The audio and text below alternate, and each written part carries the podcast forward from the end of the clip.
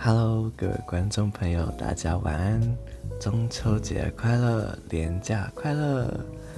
终于，我们上礼拜赔命的补班补课换来的假期到来。虽然说今年的中秋可能跟平常有点不太一样，不过有假放还是不错的。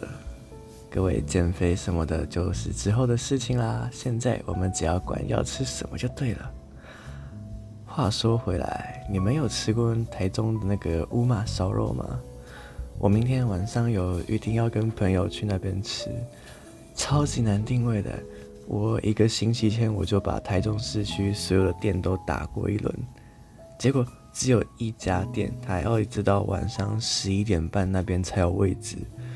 我不知道是不是因为现在禁止在户外烤肉，还是其实往年也。这么热门，我不知道了，因为我之前也没有在中秋节的时候去烤肉店吃过。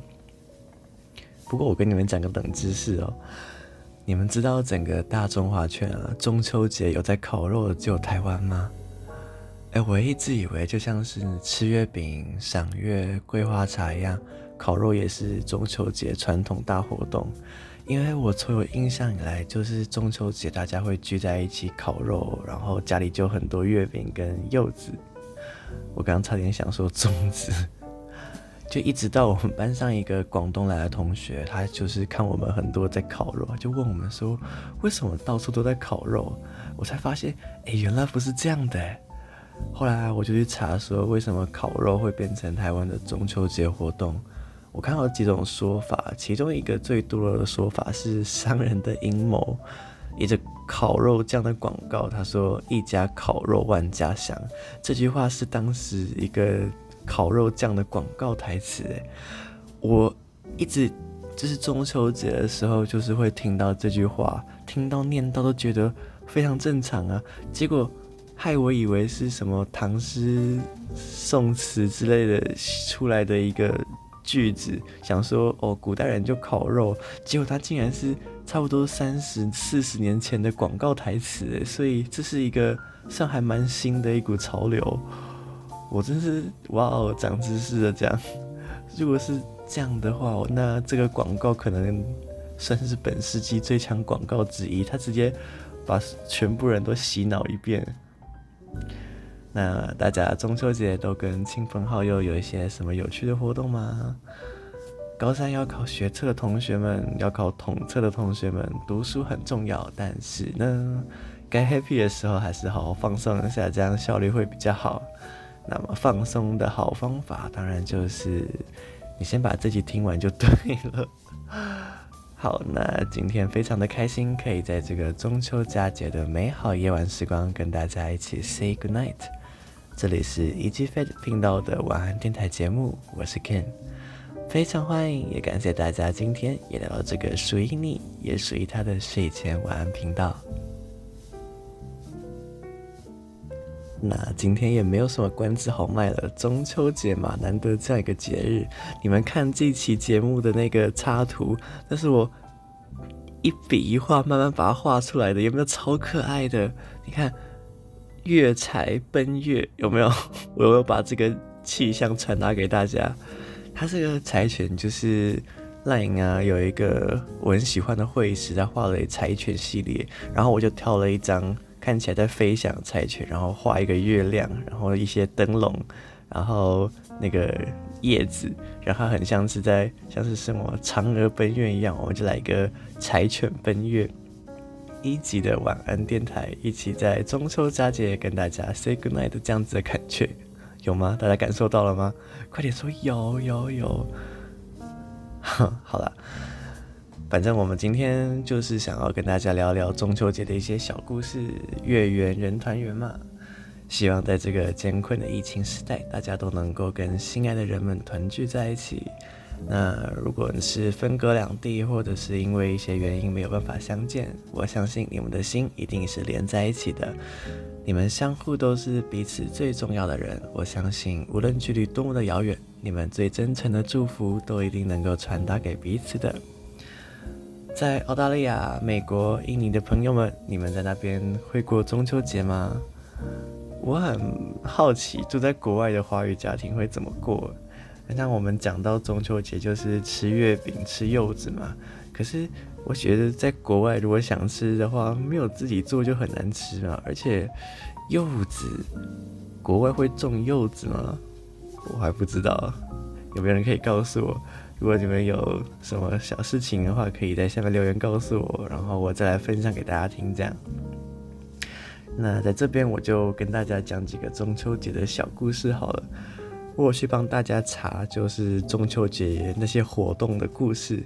我想大部分人应该都是跟我一样啦，就是习惯了嘛，从小就看中秋节就是要赏月，巴拉巴拉巴这些活动啊，所以也没有特地去想过说为什么。那么，既然是大这样的话，大家就当做是床边故事来听听，补充一点快乐小知识好了，有点像是科普教师的感觉吧。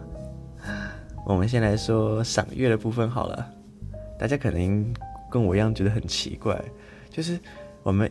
一年四季都满月嘛，我们上地科也学过，那个月有阴晴圆缺，是每个月每个月就是会一直循环的嘛。可是为什么我们却就是专门庆祝这个中秋节，对吧？有点奇怪嘛。当然我们说看名字，我们知道它就是秋天季节嘛。不过这到底是怎么选出来的？毕竟不是春天，不是夏天，冬天，偏偏是秋天的这一个月份的。满月，那我就去查，嗯，这个可以从两个方面来说，一个天气是古代祭祀活动，我们就是古代是大河文明嘛，那古代人主要就是住在长江、黄河流域这些中原地区的，他们的主要活动区域这样，那差不多就是在中秋的部分，就是秋天的中期。那北方的那个寒冷气流，它就是会一直往中原上空的那个暖湿空气，就是给它挤下去，然后水汽凝结，水汽降低，然后天空中云雾就会比较少，所以就是我们都听过一句话，就是“秋高气爽”嘛，这个词。那这样子澄澈的天空，月亮就会变得特别的漂亮，让人会觉得说，从中秋分明外的感觉。还有另一个原因就是说，因为古代人不是很喜欢祭祀嘛，就呃雾来了祭祀一下，然后年终年末很多有的没的祭祀活动，然后在月亮这个部分，就是他们喜欢在秋天的时候来祭祀月亮相关的一些神明，所以就是。在秋天的时候，因为人们在祭祀嘛，这个时候人们的注意力就会集中在月亮上面，去很仔细的看它，就是会充分领略到平常不太会去看的月亮的美。然后，因为以前祭祀就是偏呃王公贵族嘛，然后是一个国家的一个大事情，所以上层人士就对月亮认识开始就嗯看得越来越多，后来就。慢慢的，慢慢的就比较不是单纯的崇拜，就开始会比较像赏美，把它当成自然美景一样去欣赏那个良辰美景的心态这样。然后我们不是还有一些什么嫦娥奔月这样子的故事吗？然后就慢慢的、慢慢的就变成中秋节这样赏月的一个一系列的活动。怎么样？你们听完有哦一下吗？这个就真的蛮像科普故事的，我觉得可能没有烤肉那个冲击力。然后我们来看月饼的故事好了。那中秋节为什么又要吃月饼呢？我查到有两种比较可信的说法，我们一个一个讲。一个是宋朝的时候，有皇家在中秋节的时候喜欢吃一种叫做宫饼的东西，然后民间的话就叫做小饼或者是月团。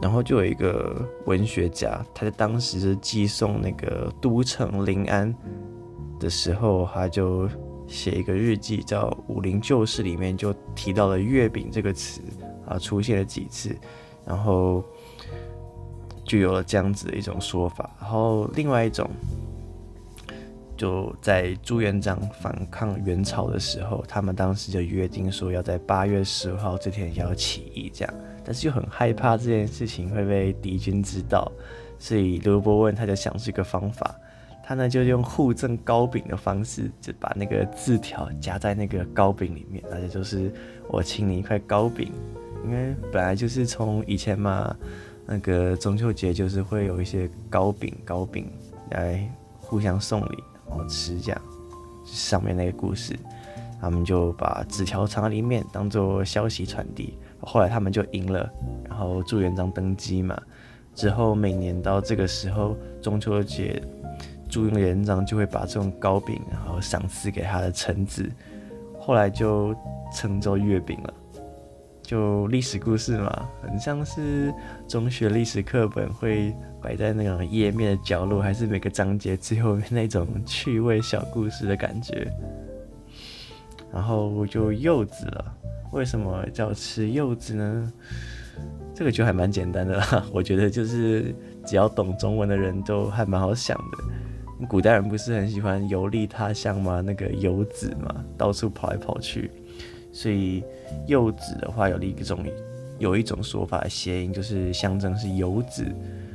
那还有另外一种的谐音就是柚子，那个柚是保佑的佑，然后一样是那个子，哎，然后以前古人的那个子就是。呃，君子的代称嘛，还是对方男生女生的代称，所以就是希望对方平平安安的这样，然后就中秋节的时候就吃个柚子来传达这样子的心意。嗯，就这样，没有什么其他故事了，越来越少的感觉，没有？你们会不会觉得？中秋节家里就是会有各种人送柚子，然后多到吃不完。接下来好几天大家就要不停吃柚子，这样。我很多家教学生嘛，我每次去一个学生家里，我就收到几颗柚子，然后一个礼拜的课上完之后，我就柚子可以堆一个柚子山出来。接下来就要开始照三餐吃柚子，喝柚子汁。我是蛮喜欢的啦，可是。另外一种葡萄柚我就没那么喜欢了，尤其是那种苦味特别重的。虽然这样问可能蛮好笑的，大家应该都知道柚子跟葡萄柚是不同东西吧？你看白色跟红色的火龙果长得还蛮像的，但是柚子跟葡萄柚长得就没那么像喽。葡萄柚是长得还蛮像橘子的东西。嗯，这种常识大家应该都知道的，对吧？好啦，今天就是想要来跟大家分享一下中秋节的一些小事情，这样的一个轻松小单元，就是让在连假开始的时候聊聊天讲。那么今天的这个节目就差不多到这边要告一个段落喽，在这边祝福大家中秋节快乐。大家就一起享受一个美好的连假吧，很开心在这个美好的中秋之夜也能够在这里跟大家聊聊天一起 say good night 我是一季晚安电台节目的主持人我是 ken 那我们就下次再见。晚安拜拜。